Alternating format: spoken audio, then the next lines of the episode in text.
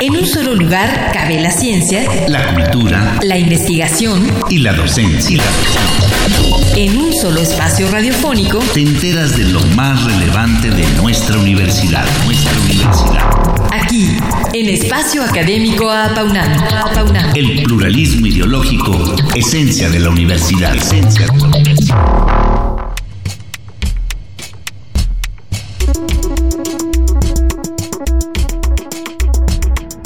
Las ataxias espinocerebelosas constituyen un grupo de enfermedades neurodegenerativas, clínica y genéticamente heterogéneas. Estas se caracterizan por ser progresivas y estar asociadas a alteraciones neurológicas. Esto se debe a la degeneración gradual del cerebelo y subsecuentemente a modificaciones en el tallo cerebral, médula espinal, ganglios basales, corteza cerebral, tálamo y sistema oculomotor. Conforme a la Organización Mundial de la Salud, este grupo de enfermedades forma parte de los trastornos neurodegenerativos de mayor importancia a nivel mundial y por ello será nuestro tema de hoy. Bien, en este programa tenemos el placer de saludar al doctor Gerardo Leiva Gómez del Instituto Nacional de Rehabilitación, quien nos va a compartir su trabajo en torno al diseño de nuevas formas farmacéuticas para padecimientos emergentes a nivel cerebral. Hoy para la ataxia espinocerebelosa. Bienvenido. Bienvenido, doctor. Buenos días, gracias por la invitación. Nuestro invitado es licenciado químico farmacéutico, biólogo, maestro y doctor en ciencias en la especialidad de tecnología farmacéutica por el Laboratorio de Posgrado e Investigación en Tecnología Farmacéutica de la FES Cuautitlán de la UNAM. Y una de sus líneas de investigación es el desarrollo, caracterización y evaluación de nuevos medicamentos nanoparticulados para padecimientos neuronales emergentes. Ha sido, entre otros, investigador en el Laboratorio de Tejido Conjuntivo del Centro Nacional de Investigación y Atención a Quemados, químico de aplicaciones en electroforesis capilar, en Innolab, especialista en servicio SA DCB, y químico analista microbiológico en Probiomed, Además, es miembro del Sistema Nacional de Investigadores Nivel 1 y profesor titular A de tiempo completo en el Departamento de Farmacia en la UNAM. A nivel general, doctor, ¿qué enfermedades son las que parten de la ataxia espinocerebelosa?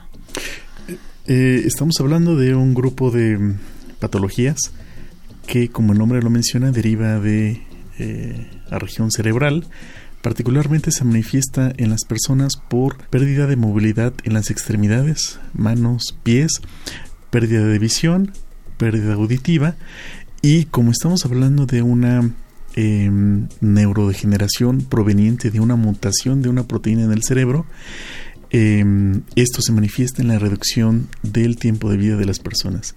De hecho, eh, los especialistas han detectado que dependiendo del grado de mutación, es la esperanza de vida. Incluso hay em, infantes que nacen ya con una mutación y la esperanza de vida suele ser de dos años o cuatro años más o menos. Es una patología que nos interesa em, trabajar, puesto que es una necesidad sumamente urgente en nuestro país y no hay una terapia medicamentosa para estas personas. Bien, pues tenemos entendido que para este grupo de enfermedades solo hay tratamientos paliativos. Eh, usted dice que, no hay efectivamente mucho, muchas maneras de tratarlos. ¿Qué es lo que ustedes están estudiando al respecto? Eh, bien, antes de comenzar esto, mm, somos un equipo multidisciplinario el que aborda esta, esta enfermedad.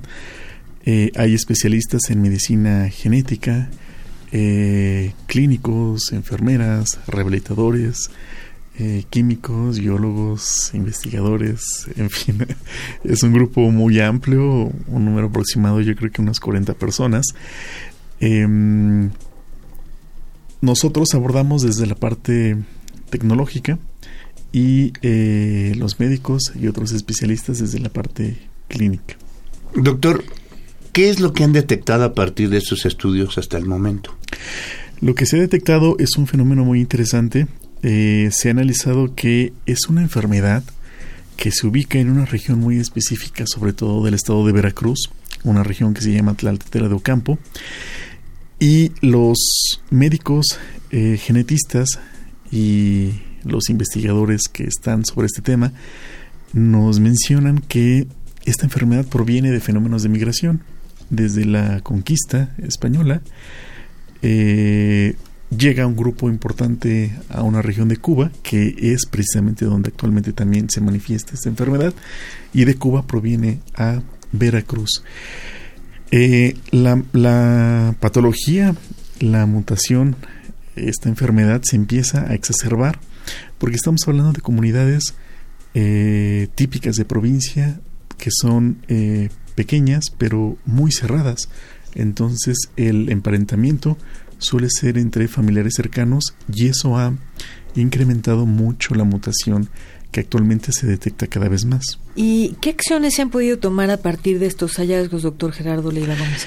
Eh, particularmente lo que tenemos conocimiento es eh, se ha implementado métodos de detección porque usualmente se analiza la patología cuando la persona ya presenta estos síntomas de parálisis de extremidades, pérdida de visión y pérdida auditiva, que son manifestaciones que aparentemente em, se podrían em, aliviar con, con algunos remedios, pero como hemos mencionado que el problema proviene de la mutación de una proteína en el cerebro, eh, lo que se ha hecho primero por especialistas es eh, diseñar métodos de detección a través de eh, toma de muestra de sangre en personas y determinar si existe ese grado de mutación en la proteína que se encuentra en el cerebro. Dado que está en el cerebro, no únicamente se puede detectar ahí, se puede detectar desde una muestra con sangre. Eso es lo primero que se ha hecho. A este equipo de especialistas les ha tomado casi 10 años ya en trabajar únicamente en el método diagnóstico. Este método es importante porque va a ayudar a tomar medidas preventivas en un futuro. Lo que se ha hecho también es trabajar en métodos que precisamente llamábamos paliativos, que es básicamente estímulo eh, mecánicos, es decir, eh, ayudar a que el paciente eh, recupere la marcha a través de movimientos, ejercicios en brazos, pies. Eso lo revierte mm, cierto grado, pero no es la solución definitiva. ¿Es hereditario?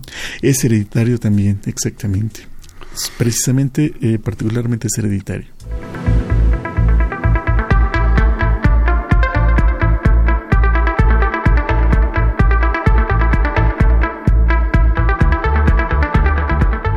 Estamos en entrevista con el doctor Gerardo Leiva Gómez sobre las investigaciones que ha tenido en torno a las enfermedades derivadas de la ataxia espinocerebelosa y de lo que plantean para tratarla. Doctor, ¿nos podría explicar de manera sencilla en qué consiste su propuesta? Bien, dado que hemos mencionado que es un equipo multidisciplinario, nuestra propuesta radica desde la parte tecnológica en el diseño de nuevos medicamentos para tratar este tipo de patologías. Eh, me refiero a nuevos medicamentos en el sentido de que, como estamos hablando del cerebro, eh, particularmente este órgano es muy vulnerable y en términos evolutivos se ha adaptado para protegerse sumamente bien. Existe una barrera que lo protege que se llama barrera hematoencefálica. Esta barrera compuesta por células muy específicas van a impedir el paso de la mayoría de las sustancias extrañas, entre ellas los medicamentos también. Así que nosotros nos encargamos de diseñar medicamentos eh, a base de partículas muy diminutas, un tamaño aproximado de 100 a 200 nanómetros, algo que no podemos ver a simple vista, necesitamos microscopios sumamente sofisticados, del tamaño de un virus aproximadamente. Entonces en estas esferas, en estas pelotas, nosotros adentro incorporamos un fármaco que es el que eh, vamos a aplicar para esta patología. Ya tenemos toda una lista de fármacos candidatos posibles para la patología. Entonces, elaboramos la esfera, incorporamos el fármaco adentro y mucho de nuestro trabajo es diseñar bien la superficie de esta esfera. Yo siempre digo es como si fuera eh, un proyectil, un cohete que se va a dirigir hacia alguna región en específica, entonces necesita un radar muy preciso para llegar hasta el cerebro. Esa es nuestro, nuestra propuesta, nuestro reto. Y bueno, ¿cómo se van integrando los conocimientos de cada especialidad que integra el equipo de investigación? Efectivamente, requiere de em, diferentes habilidades para... antes que nada, necesitamos una muy buena comunicación entre todo el grupo multidisciplinario, un grupo grande, eh, vamos viendo las necesidades que van surgiendo y vamos incorporando a personas expertas a nivel nacional e internacional en nuestro grupo de investigación. ¿Y en qué fase de esta investigación están? Actualmente seguimos en el eh, desarrollo de este tipo de medicamentos. Se está ahora probando a nivel celular eh, los nuevos medicamentos, puesto que queremos que no tengan ninguna afectación en el cerebro. Estamos hablando de medicamentos que van a atravesar diferentes barreras, barreras que llamábamos que generalmente protegen a los órganos. Entonces queremos que esta intervención tampoco sea una afectación para, para el cerebro particularmente. Entonces estamos en pruebas en células. La siguiente etapa es pruebas en animales.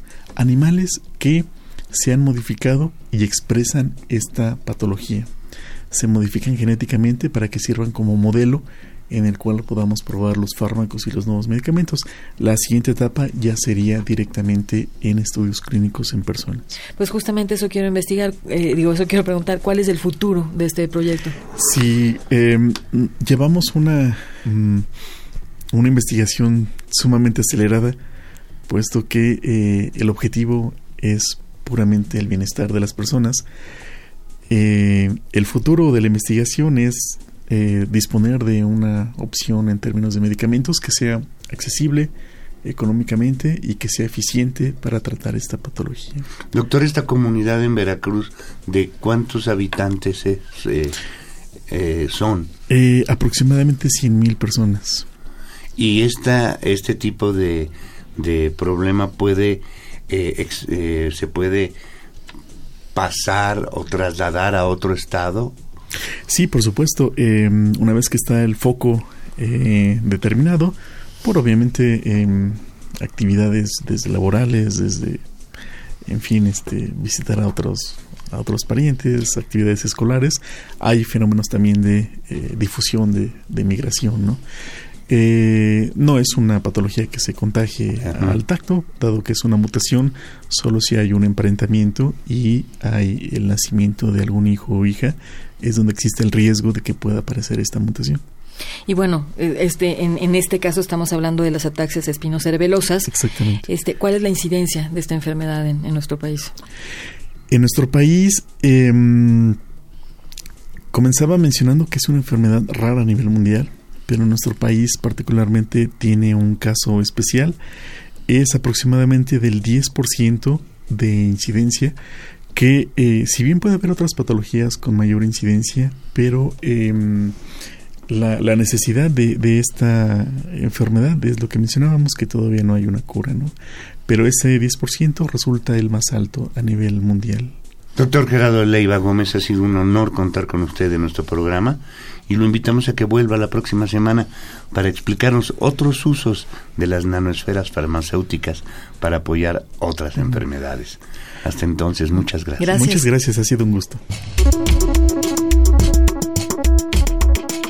Participamos en la elaboración de este programa, en la realización y postproducción, Oscar Guerra, el guion de quienes habla, Sabrina Gómez Madrid, y en la operación técnica, Ricardo Pacheco. Coordinación de la serie, licenciado Francisco Guerrero Langarica. Sabrina Gómez Madrid y un servidor Ernesto Medina agradecemos su atención y los invitamos a participar en este espacio a través de nuestro correo electrónico. Tome nota minúsculas doble A al principio a paunam arroba correo punto unam mx. Los esperamos el próximo martes en punto de las 10 de la mañana aquí en Radio Universidad. En un solo lugar cabe la ciencia, la cultura, la investigación y la docencia. En un solo espacio radiofónico te enteras de lo más relevante de nuestra universidad, nuestra universidad. Aquí, en Espacio Académico Apaunam.